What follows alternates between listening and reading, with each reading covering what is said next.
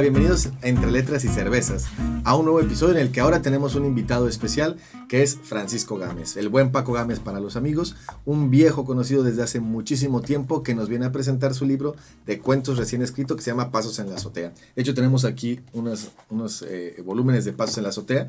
Es la primera vez que Entre Letras y Cervezas tiene un invitado especial y pues vamos a comentar uno de los cuentos aquí de Paco. Paco, ¿cómo estás? Gracias por venir al podcast. Gracias Rafa, eh, gracias Carlos, gracias Mario, me siento pues muy feliz, muy honrado de que me hayan invitado a la presentación de este pues gran logro que es la presentación, la edición de mi primer libro de cuentos, Pasos en la azotea. Gracias a ustedes. Buenísimo Paco, estoy seguro que, digo, todos conocemos estos cuentos. Desde hace tiempo los leímos cuando los empezaste a escribir y nos los pasaste hace años. Algunos. Algunos de ellos. Algunos inéditos. Y, este, y son una maravilla, ¿no? El que vamos a platicar el día de hoy, de hecho, es el cuento que le da el nombre a la obra, es el cuento Pasos en la azotea, que a mí me gusta muchísimo y ya lo comentaremos ahorita en el resumen. Pero antes, vamos a platicar un poco de las cervezas que vamos a tener el día de hoy porque son un poco especiales. Carlos viene recién llegado de Puebla, donde estaba haciendo por ahí unas cosas interesantes. Platícanos, Carlos, un poquito de las cervezas que vamos a tomar. Pues muy bien, pues estas cervezas nos las obsequia eh, Carlos Bencomo, que es quien eh, fundó Cervecería 5 de Mayo hace ya tiempo atrás. Y bueno, nos, nos, a mí me platicó la historia de esta cerveza que se llama Osadía, que me pareció muy interesante. Bueno, la cervecería 5 de mayo hace alusión a la batalla del 5 de mayo, en la que Zaragoza y su ejército le gana al ejército francés, que en ese entonces es el ejército más poderoso del mundo. Y pues justamente la cerveza lleva ese nombre por la osadía que tiene Zaragoza al enfrentar a, lo imposible, ¿no? A, lograr lo imposible y bueno, este... A intentar un impensable. Sí, sí, sí, sí, exacto. Me encanta el diseño, ¿eh? Fíjate que, que, yo creo que va a tener mucho que ver con el cuento, la palabra osadía. creo que lo que hemos elegido cuadra muy bien para el cuento. Pues ya veremos qué tal, qué tal sabe. Vamos a empezar por el resumen, como siempre, del cuento. No sé, Carlos, ¿nos quieres empezar a platicar de qué se trata el cuento? Y Mario también. Excelente, pues la historia comienza con un hombre que está, está durmiendo y de repente se despierta a la mitad de la noche Primero por el calor y segundo porque escucha unos ruidos en su azotea, ¿no? Entonces, él espantado, pues se para, va investiga, va a revisar, sube las escaleras para que dan a su azotea y de repente se da cuenta que no hay nadie. Pero lo que sí encuentra es un papelito que dice este, ahí sí, se me olvidó. Ahorita lo recordamos. ¿Usted qué era mano? Tú corrígelo, Paco, si no sí, sí, no, no, me acuerdo, no me acuerdo cómo, La vida es corta. La, vida es corta. Cumple tus cumple sueños. tus sueños, exactamente. Qué bárbaro este muchacho. sí lo leíste, Muy ¿verdad? Motivado. Sí, sí, bueno, bueno, se me va, se me va. Entonces, Paco, Paco, la próxima tú interrumpe cada vez que alguien sí, sí, cuento. Está bien, No, sí, con sí, Paco sí. aquí enfrente. No, yo, yo lo estoy dejando, ¿eh? Qué Pero regreso, bueno, qué regreso. bueno. Ya tengo el libro abierto para Sí, cualquier sí, cosa. sí, sí, sí, el backup, pero- Vuelve a empezar. No, Entonces se encuentra con este papelito que dice eh, La vida es corta. la vida es corta, cumple, tu- Tus sueños. cumple tus sueños. Y bueno, incluso lo ve como medio motivacional. Dice, ¿qué, qué onda con esta basura motivacional que está aquí en mi techo? ¿Quién me la vino a dejar? Y, y bueno, se baja este, y se vuelve a dormir, ¿no? Y al día siguiente despierta, cuenta cómo va su trabajo y narra cómo es su trabajo, ¿no? Su trabajo que es aburrido, Monótono. pe- monótono, pero que le da cierta estabilidad y seguridad y por tanto no lo deja.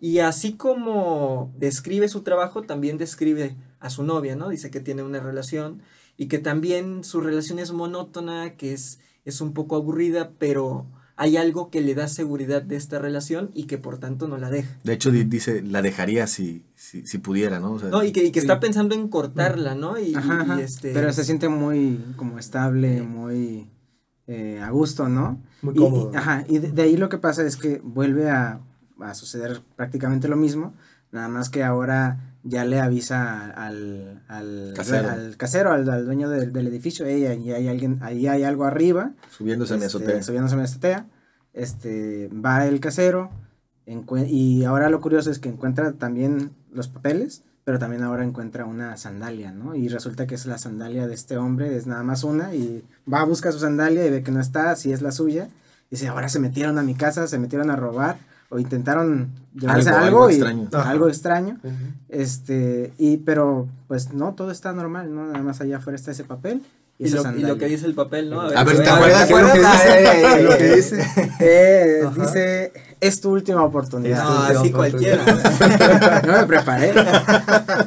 este, es tu última oportunidad, ¿no? Entonces ya lo ve como una amenaza, ya, ya, ya piensa que alguien está ahí queriendo hacerle algo.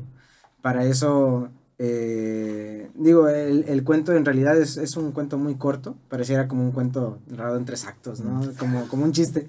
Primero, primer sueño, segundo sueño, tercer sueño, ¿no? La, la tercera vez que se duerme, eh, ahora relatan el sueño que, que, que tiene, que es un sueño muy, muy curioso y de hecho les pediría que me ayudaran a, a relatarlo porque ese sí no lo tengo tan que tan, Paco tan que fresco. Paco que fue el autor no a ver Paco esa parte del sueño qué sueña tal vez un sueño de Paco. Puede ser. no saben ustedes bueno sí saben seguro pero Paco es dramaturgo entonces esto de los tres actos no es casualidad.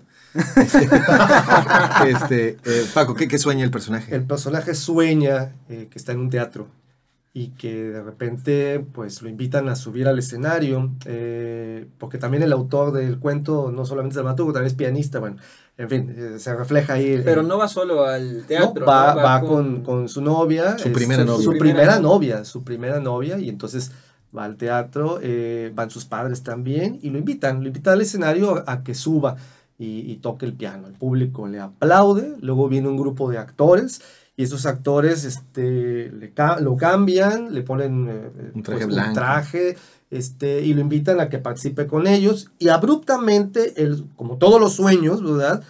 Se ve a sí mismo eh, en un avión, ¿sí? Eh, y sobrevolando una isla, y ve la- las olas, ve la arena, desciende en una pista, y entonces un grupo de jóvenes lo está esperando, le visten un traje blanco y lo llevan a la cima de un, de un volcán.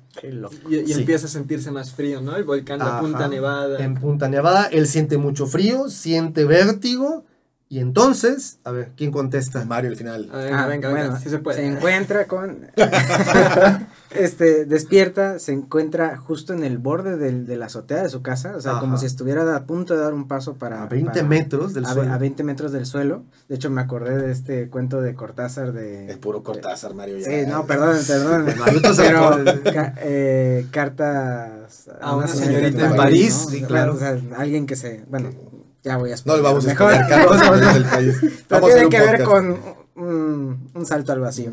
Pero bueno, se está a punto, está a nada de, de caerse, y ve de nuevo muchos papelitos escritos a su alrededor y tiene y agarra uno y ve que dice, ah, no, tiene uno en la mano, ¿no? O y sea, varios alrededor Ajá. Y, y ve que el papelito dice morir por la felicidad. sí sí y se acaba Y, no, y se acaba, dice, entonces, entendió entonces que debía hacer algo pronto. Esas son las últimas palabras del cuento. creo que es un muy buen final Sí, sí, sí. Sí, sí, sí, sí. Me encanta. Pues este es el resumen del cuento. Vamos a, a- a- pasar a nuestra siguiente sección, que es hacer espuma. Venga. Bueno, pues ahora iniciando la sección de hacer espuma, vamos a destapar las cervezas que Carlos nos trajo de Puebla. Y mientras tanto, las vamos destapando y sirviendo. Vamos a platicar un poquito más de nuestro invitado, que como les decía, es la primera vez que tenemos aquí a. Paco de invitado, al maestro Francisco Gámez de invitado. Entonces, un poquito para que lo conozcan eh, eh, más. Paco, apa- aparte de ser un gran amigo de hace mucho tiempo, es dramaturgo, escribe obras de teatro. Ha escrito especialmente una que a mí me gusta mucho, Paco, La Danza del La Adiós, Danza del que fue puesta en escena, no me acuerdo en qué año. ¿en qué año? 2010, el noviembre 21 de 2010, para conmemorar el centenario de la Revolución Mexicana. ¿Dónde fue la puesta en escena, te acuerdas? En el Espacio Cultural Metropolitano, en el Teatro Experimental. Para los que nos escuchan desde Nueva York, eso es aquí en la ciudad de Tampico. Está bien, está bien. No, y Sí, sí, sí, porque- sabe En México. en Sri Lanka, güey, ¿qué está pasando? El impacto de la tecnología hoy en Sí, día es incalculable. no, sí, no. Este, Dios te y- escuche. y no, y aparte hay una, una anécdota muy interesante de Paco y aquí nuestros otros dos eh, eh, personajes, Mario y Carlos.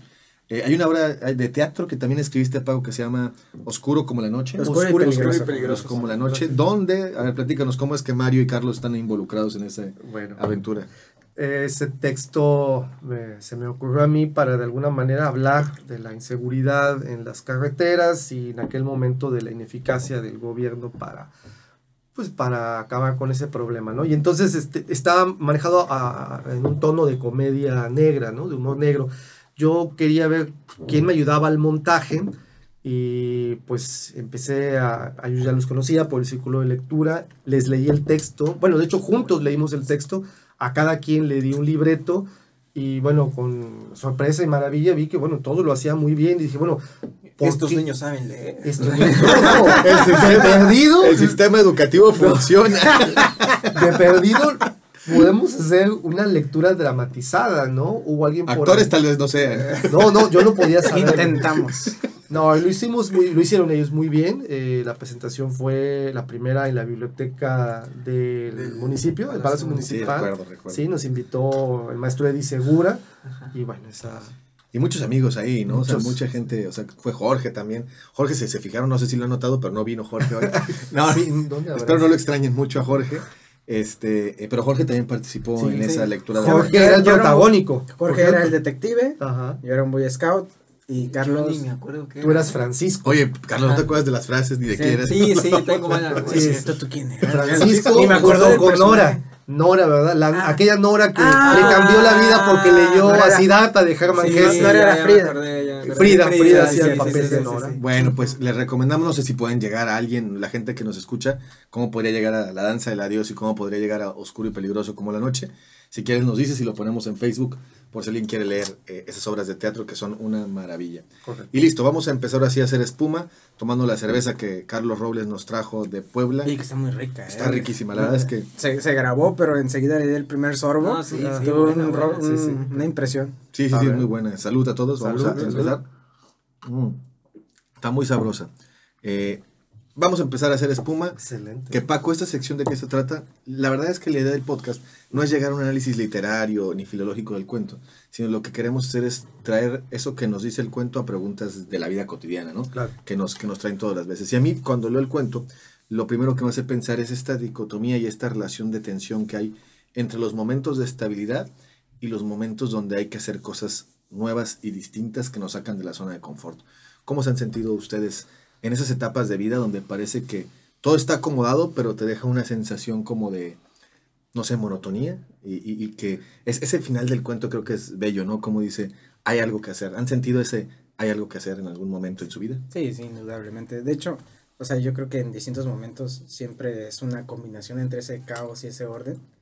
Este, les comentaba antes de empezar el programa, yo ahorita estoy viviendo un- una etapa de orden a caos, completamente caos, porque no puedo decir que estoy completamente tranquilo con esta decisión que estoy dando, pero estoy por irme a mudar solo, ¿no? Entonces, estar viviendo con, mis, con mi familia, con mis papás, 27 años de mi vida. Yo iba a preguntar cuántos años tiene, pero esa barba me estaba espantando. ah, sí, otra Pero cosa ¿quién es? nueva de este episodio es que, bueno, yo soy Mario, el mismo que ha estado las veces pasadas. Sí, mucho gusto, Mario. Pero con una barba bien cortada ya. No es cierto, Mario. Oye, pues a ver, ¿y qué, qué rollo ahí? Entonces, ¿te sientes así en esa transición? Sí, sí, sí, o sea, es la, es la primera vez que voy a dar un salto tan grande en mi vida, donde ya no voy a estar... Mi intención es romper completamente la dependencia, o sea, es realmente ser independiente. A ver si lo logro, espero yo que sí. Y sus papás están agradecidos.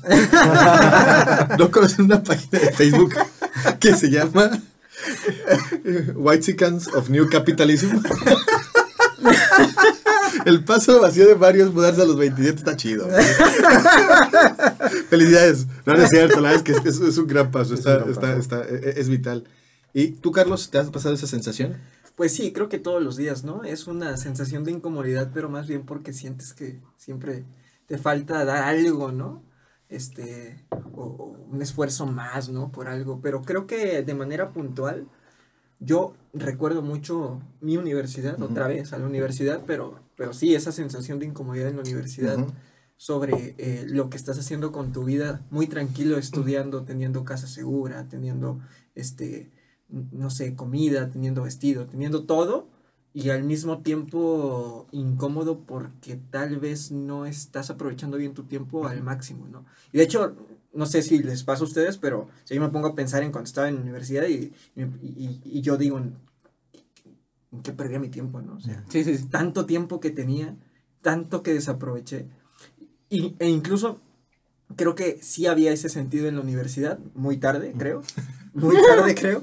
Pero, pero e- esa incomodidad creo que sí, sí es, es, es la que puedo La incomodidad, más la, la incomodidad de la comodidad, ¿no? O sea, Exactamente. la, la- la sensación perturbadora de estar acomodado a algo. Sí, sí, ¿Tú. Paco? Sí, indudablemente. Eh, creo que mi dinámica es muy diferente a ustedes porque ustedes son millennials, yo soy... The late capitalism. Yo soy pura generación X y desgraciadamente el empezar a... Digo, es cierto que en la década de los 60 y 70 mis padres ¿verdad? y su generación cuestionaron mucho, pero soy una generación que no se cuestionó gran cosa, que así, dejar hacer, dejar pasar, muy acomodados. Y sí, yo en la universidad, en durante mi primaria, secundaria y la preparatoria es cuando te empiezas a cuestionar, pero pues tus padres te van llevando, ¿no? Entonces hay un momento en que pues no cuestionas mucho, estás a gusto, todo está bien, estás cómodo. Y como él dice, en la universidad me empecé a cuestionar, pero eran luchas, luchas así tremendas, ¿no? ¿Qué estoy haciendo aquí? Escogí una carrera equivocada, pero bueno, pues ya mejor acabo la carrera, ¿no? Pues ya mejor este, consigo un trabajo como contador, como contador y ya después veo a ver qué es lo que hago. ¿No te pasa que a veces se siente como si fuera una bola de nieve? O sea, como que agarras inercia en esos años y, hay como shocks de pensamiento, decir, ¿qué estoy haciendo? ¿Qué estoy haciendo? Pero no puedes parar, ¿no? Porque la bola de nieve sigue avanzando y entre más tiempo que va pasando, es más difícil eh, hacer algo, así como dice el cuento, ¿no? Parece que alguien tiene que amenazarte y decirte, sí, exactamente, tienes que estar al borde de la muerte para decir, o cambias o te mueres simbólicamente, ¿no? Sí, sí, sí. E incluso literalmente. Literalmente. O sea, porque eh, suceden esos momentos en el que eh, eh, siempre se habla en estos rollos de la zona de confort y todo el mundo tiene el discurso de salir de la zona de confort, pero a veces hablamos de la zona de confort como nuestras prácticas cotidianas, ¿no? Y no como un cuestionamiento real de, de rompa con, con tu... estabilidad en tanto como entiendes el mundo, o sea, cómo te comportas hacia los demás, qué quieres de la vida, qué esperas de las cosas. ¿A qué estás dispuesto a darle la vida? Yo creo que esa es la pregunta. Pero, si, si, llegar a un punto donde tenga, estés en derecho de estar estable. Claro, claro. O sea, si, si llegar a un punto donde puedes decir, ya fue demasiado, ya fue mucho caos y creo que he encontrado ciertas respuestas y de aquí ya no me muevo. De, de, hecho, yo creo que no es que lo estable sea lo, lo, lo equivocado, o sea, lo que nos da la incomodidad no es la estabilidad en sí misma, es la intuición, porque no creo que sea una conciencia clara. Es una intuición, efectivamente. Eh, eh, es una intuición de que esa estabilidad es falsa.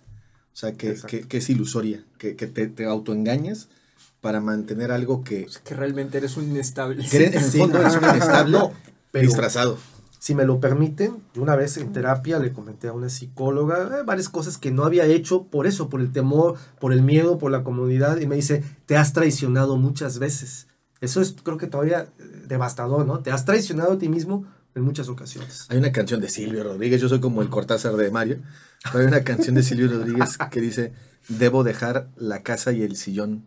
Eh, eh, me, me, me, impacta, ¿no? O sea, la idea esta de salir, dice San Alberto Hurtado, hay que ser siempre inconformes, ¿no? Y uno diría como Mario, oye, ¿no llegará un momento donde podrás conformarte? Tal vez, ¿no? O sea, tal vez siempre habrá que ser un perpetuo inconforme hacia, hacia las cosas, ¿no? O sea, eh, no, no, acomodarse demasiado eh, a todo. ¿Qué, ¿Qué, qué, les hace pensar esa otra segunda idea del cuento? Eh, esa escena me encanta que está en la cornisa, que siente el frío del volcán. Creo que el volcán juega un papel simbólico padre en el cuento. Sí, sí, sí. Este, Carlos nos decía ahí una historia que no habíamos pensado, pero... Sí, sí, a mí me recordó mucho a estas leyendas que se cuentan de Empédocles, ¿no? Que Empédocles se creía un dios en su natal Grecia y y bueno, él tenía muy arraigado el papel de él como divinidad y para hacer creer a los demás que realmente era una divinidad, les dijo que se iba a arrojar del volcán. Y no se iba a morir. Un volcán no se iba a morir. se arrojó y bueno, este no recuerdo muy bien la historia, como muchas cosas, como se dieron cuenta. Pero al final, cuando van y buscan a Empédocles en el volcán, eh, con lo que se encuentran es con una sandalia de él. Sí, sí, sí. Que tú no te inspiraste en eso, ¿no? Sí, no, no, no, no, yo creo que hay algunos elementos del, que, del inconsciente colectivo. porque yo no he leído a Empédocles. Yo solamente de Empédocles de Agrigento es el de los cuatro elementos, ¿no? Exactamente. Punto, ¿verdad? es lo único que sé. Capitán Planeta y Empédocles, ahí va. Lo juro, no, no, no. Paralelos, paralelos. Si no, no conocen a Capitán Planeta, no me hagan eso. Que sí. un... Ah, ya, ya, sí, sí, sí, lo de los... Dije, fue un gran chiste, ¿por qué nadie se rió? No, no, no, en realidad no.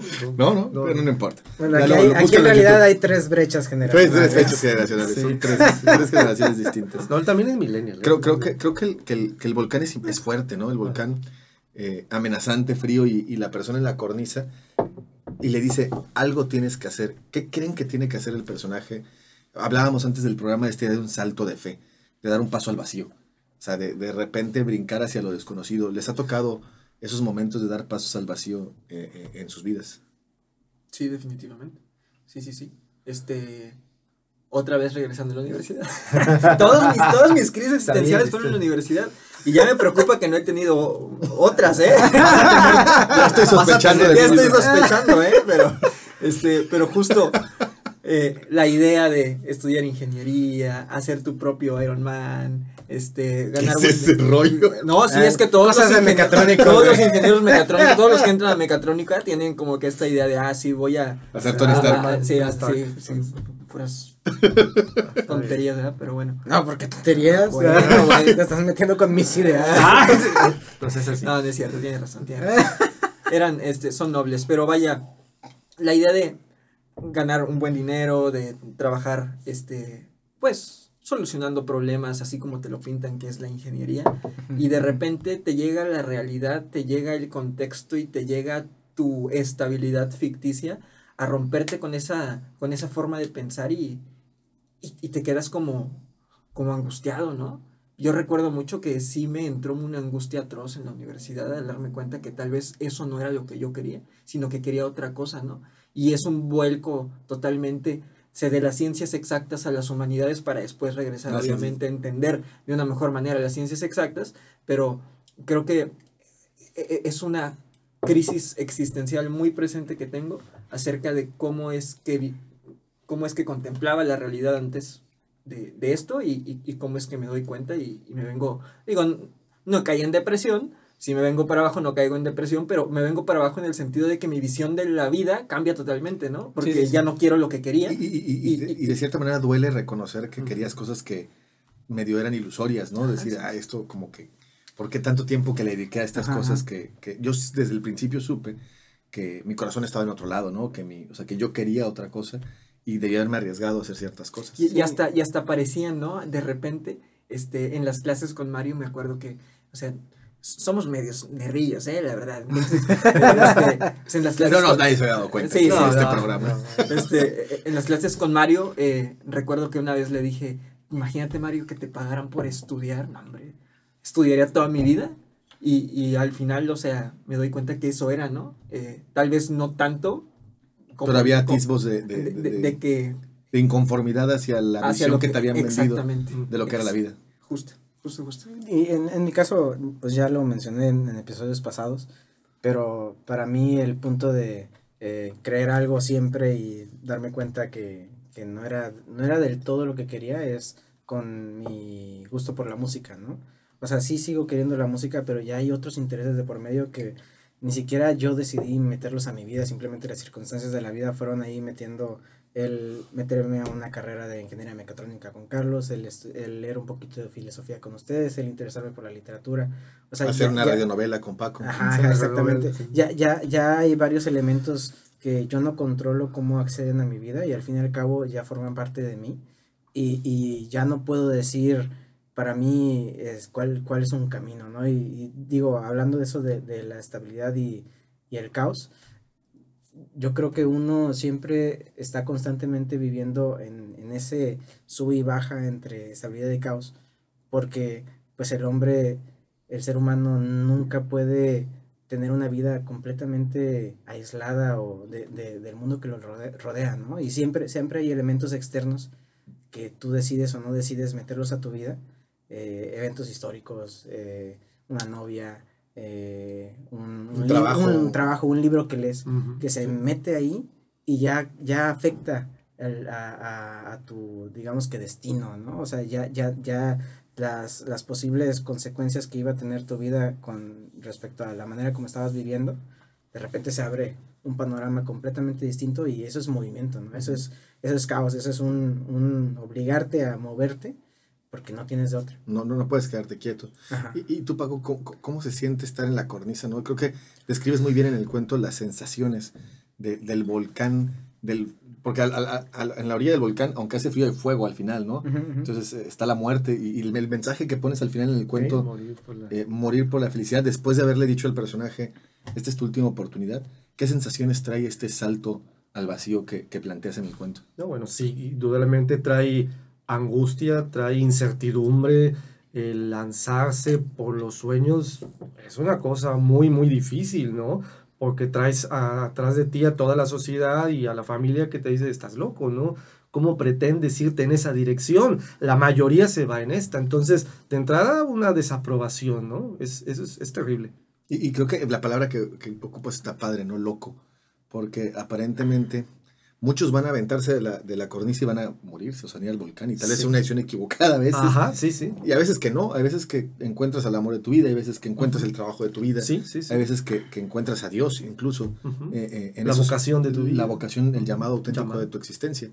Eh, yo recuerdo cuando estaba en universidad. Eh, la universidad. Ah. ¿Qué pasó aquí? ¿Qué pasó algo aquí? algo No, hicieron no. bien. Algo hicieron bien. Y es, y es patrocínanos. Algo hizo bien la universidad. Pero yo recuerdo que en la universidad estuvo muy bueno. Si no, Salud si no lo eso. celebro, yo nadie lo celebra. Este, les decía, yo en el Jest, me acuerdo que en quinto semestre también me hice la pregunta de qué, qué iba a hacer de mi vida. Y recuerdo justo estaba hoy con, con Carlos grabando unos videos para un curso que estamos haciendo. Eh, y hablaba de Paulo Freire. Y yo le decía que en quinto semestre leí un libro de Paulo Freire, Educación Práctica de la Libertad. Y me acuerdo que cuando lo acabé de leer entré en crisis ah, existencial y dije, no manches que yo voy a ser maestro. Me di cuenta que yo, yo estaba llamado a ser profesor.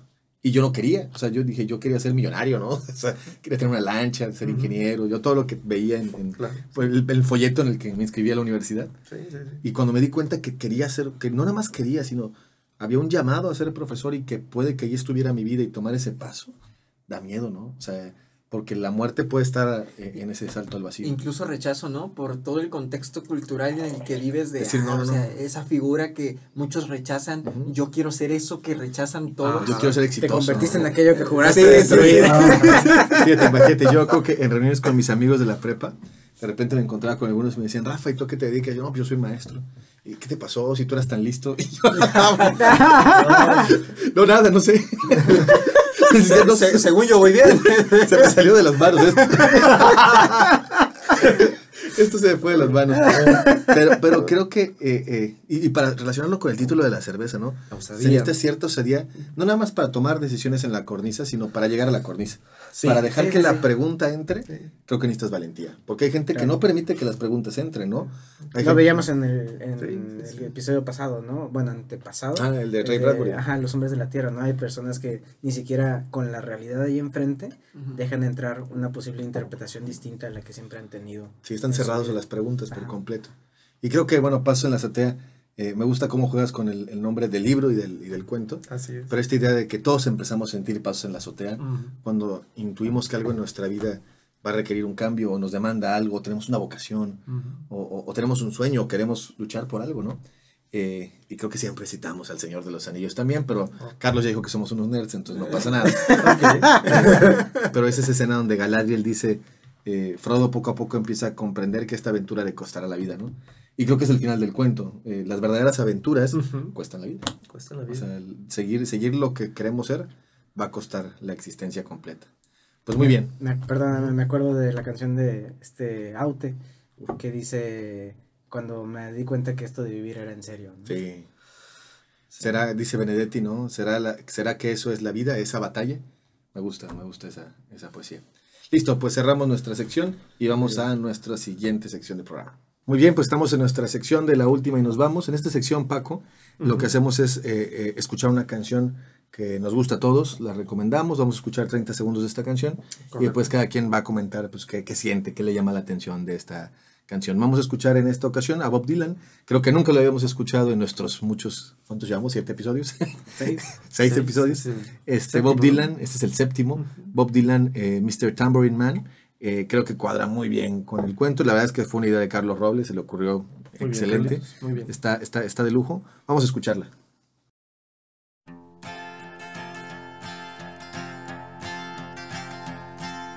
Hey, Mr. Tambourine Man, play a song for me. I'm not sleepy, and there is no place I'm going to. Hey, Mr. Tambourine Man, play a song for me. In the jingle jangle morning, I come following you. Though I know that evening's empire has returned into sand, vanished from my hand, left me blindly here to stand, but still not sleeping. My weariness amazes me, I am branded on my feet. I have no one to meet. Listo, pues esta fue la canción de Bob Dylan, Mr. Tambourine Man. La verdad es que a mí me gusta mucho, pero ¿qué piensan? ¿Qué les hizo sentir Paco?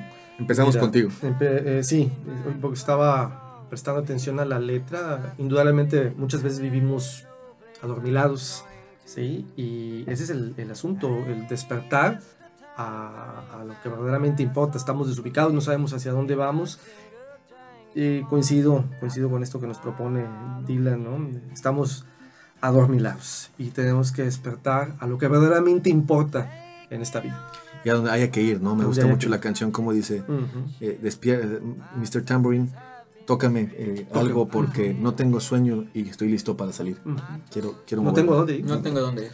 Fí- Fíjate, a mí, lo, a mí lo que me gusta es el símbolo del tambor, de, bueno, no, es, Es un un pandero, pandero, pandero. que de hecho relaciono tanto con los pasos en la azotea como con La el- grosella de con Chekhov. El, ajá, con el Ah, madero, eso. El sí, martillo de la grosella de el Chekhov. martillo de la grosella de Chekhov me hace pensar en que no siempre esa intención o ese, ese salto que al final damos a- al vacío viene completamente de nosotros, ¿no? O sea, siempre, Uh, bueno. siempre hay un elemento externo, Externo. Que, que está ahí llamándote y diciéndote y exigiéndote algo de ti. Y Exactamente. al final, al final eh, gracias a ese llamado, gracias a eso externo, gracias a ese golpe, eh, o pan, pan- Un pandero, Pandero. una gro- un martillo, Ajá. unos pasos. ajá, sí, gracias a eso es que podemos eh, saber que hay algo más ahí que Qué nos bueno. está hablando y queremos dar el salto, ¿no? Creo que es una súper reflexión. Nos o sea, inspira. Y es auténticamente una vocación, un auténtico llamado que no viene nada más de tu decisión interna, de las cosas que te gustan, ¿no? Ni, ni de tus aptitudes nada más, sino que está muy padre, hay algo fuera. O sea, hay un sonido que viene de fuera, le podremos llamar como quiera cada quien, pero que, que viene de fuera y te invita Sí, sí, sí. a hacer algo. Muy bien. Carlos, ¿tú? Pues mira, esta es una canción que le encanta a Mónica, entonces cada que... ¿Quién es Mónica? ¿Quién es Mónica? A Para ver, cuéntanos, cuéntanos. Tus, tus La admiradoras. razón por la que no estuvo en el Porque capítulo saben que Carlos es el que tiene el único, el único club de fans que existe de entre otras cervezas es de Carlos. Salud por eso. Ah, caray. No, pues lo felicito, lo felicito. Bueno, Felicidades. felicidad. Entonces dinos, Carlos, antes de desilusionar a todas tus admiradoras, ¿qué? Lo siento. ya se la creyó. ¡Qué rápido se sube la fama! ¡Qué rápido se subió la fama! Esta, esta canción me la pone muy frecuentemente Mónica. Este, Mónica es mi futura esposa. Y este. Le he agarrado sabor a Mr. Tambourine Man. Eh, me gustaba Dylan antes, pero ahora creo que lo disfruto más. Y sí, justo eh, ella me cuenta que lo escuchaba mucho en la universidad. Justo esta canción es de sus favoritas. Y al escucharla sí me, me recuerda mucho a incluso esta angustia que tal vez está ahí tocándonos la puerta, como dices, ¿no? Una angustia que no te deja conforme con lo que tienes y que incluso se menciona ciertas cosas de afuera, del contexto que está ahí afuera de ti, que está como muerto, ¿no? Que está dormido, que, que, que incluso eso te hace que te adormezcas también y no te permite actuar, ¿no? Y este, este sonidito que está ahí, este, este eh, Pasos, so- so- sonido de, sonido. de, de- de la pandereta y, y muy padre, ¿no? O sea, la pandereta como un símbolo del arte, como una salida del arte, como salida para entonces despertarte de este sueño profundo que te tiene así el, el contexto, ¿no? Digo, también no demonizado, demonizando ni a la sociedad ni nada, pero que sí hay como un adormecimiento por la cotidianidad. Claro, claro que sí. Sí, sí, no, no necesariamente planeado por las antenas 5G y los chips de las vacunas, pero, No. pero ciertamente sí te adormece eh, eh, la vida en sociedad. Y creo que es la segunda vez que tocas este elemento, ¿no, Carlos? El tema de la estética y lo bello, como cuando recomendaste la belleza de Aute, como una salida a la conciencia. Yo creo que eh, es verdad, ¿eh? O sea, por eso hoy que es el Día Internacional de la Poesía, la poesía es un elemento fundamental para salir a la conciencia. Esto que dice Mario, algo que escuchamos desde fuera, a veces viene desde las voces de un poeta, de un cantante, de una obra de teatro, de una pintura O de una película. o de una película que te hace sentir cosas, intuir cosas que racionalmente tal vez no comprendes del todo, pero te dejan esa, ese pequeño mensaje dentro del corazón que dice algo, algo tiene que pasar, ¿no? Claro. Eh, eh, me, me- me- me quedo con ese final del cuento de Paco de algo tienes que hacer, o sea, algo tengo que hacer. Qué, qué- qué buen final. Pues también a mí me gusta mucho la canción, la verdad es que disfruto mucho su, la voz de Dylan, a mí me encanta, la, la disfruto muchísimo. Y no sé si en Estados Unidos o en el contexto americano, norteamericano, se, se sienta el- la misma idea de quién mueve el pandero, pero ya que es una frase hecha aquí, ¿no? Sí, sí. Quién mueve el pandero es ¿Quién quien, quien manda las cosas. Y me gusta esta relación de el señor del pandero, el señor que mueve las cosas, el que me hace los pasos en la azotea, el que me toca el- el- con un martillo en el cuento de Chekhov en la grosella. Algo me intenta decir y tal vez le puedo pedir que me despierte, ¿no? Tal vez no tengo que esperar a que me, a que me diga, oye, haz algo, Ujú. sino que puedo pedir que me despierte y que me, y que me ayude a, a- a hacerle, a hacerme fiel, a traicionarme menos, como dice Paco. Está padrísimo. Pues muy bien, esa fue nuestra sección de la última y nos vamos, vamos a nuestra siguiente sección. Muy bien, pues bienvenidos a nuestra última sección que es la caminera. Ya se nos acabó la cerveza, creo que es el primer episodio. Nos Creo que acabamos antes de que- Carlos, Carlos nos la trajo. Ah, no, mira, me la sirvieron incompleta. Con razón, esto estaba saliendo mal. Sí. Yo dije, ahora sentí como que la cerveza El único que está tomando la traguito. la traí Sí, sí, sí. cuidando la cerveza. Está Yo. muy bueno. Mm. Vamos a nuestra última sección, que es la última y nos vamos. Paco, en esta sección, cada quien es una recomendación completamente independiente e individual para que la gente que nos esté escuchando pues pueda llevársela y disfrutarla en su casa. ¿Quién quiere empezar? Empezamos por Paco, Sí, pues el invitado, ¿no? el invitado. Bueno, eh, la recomendación es musical, no es literaria. El pasado 11 de marzo se cumplieron 100 años del nacimiento de un compositor muy interesante, un compositor que disfruto mucho, es un bandoneonista, Astor Piazzolla, que fue capaz de mezclar el, tango con el jazz y con el contrapunto y la música clásica. Él decía, él no quería un jazz para ser bailado, quería ser un jazz para ser escuchado y sentido. Estaba cansado del el cliché en el que estaba eh, metido, estaba ceñido el, el- el tango, ¿no? Entonces, él se atrevió en este caso a ir más allá y, pues bueno, a 100 años de su nacimiento, yo recomendaría, escuchen la música de este compositor. ¿Cuál, cuál, cuál nos recomendarías? Eh, yo disfruto mucho Adiós Nonino, la, la canción que le dedicó a su padre cuando falleció. Es una canción, de, es música, es instrumental totalmente, desgarradora, eh, es bellísima, digo, no, no solamente por la cuestión del, de la situación que es triste, no pensemos en eso, es bella, En sí es bella misma. en sí misma, desde la instrumentación, la melodía, ¿no? Entonces, Adiós Nonino de Astor de Piazzolla. Astor Piazzolla. Perfecto. Mario. Este, fíjate, todo este cuento me hizo pensar mucho en, en esta película reciente de, de Spider-Man, la que sacaron en- en- De Sony. De, de Sony. Por. Post Malone. Ajá, que, justo, justo, justo. que es, que es como la estética, el diseño de tipo cómic, Spider-Man Into the Spider-Verse.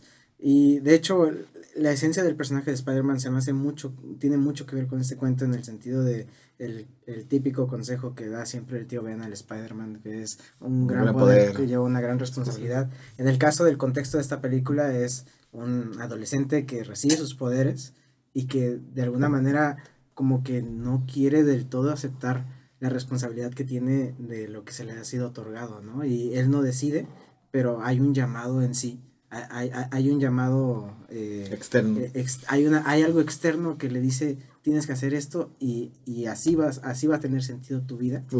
Eh, y lo, lo sigue, ¿no? Y está mucho esta frase que es el salto de fe.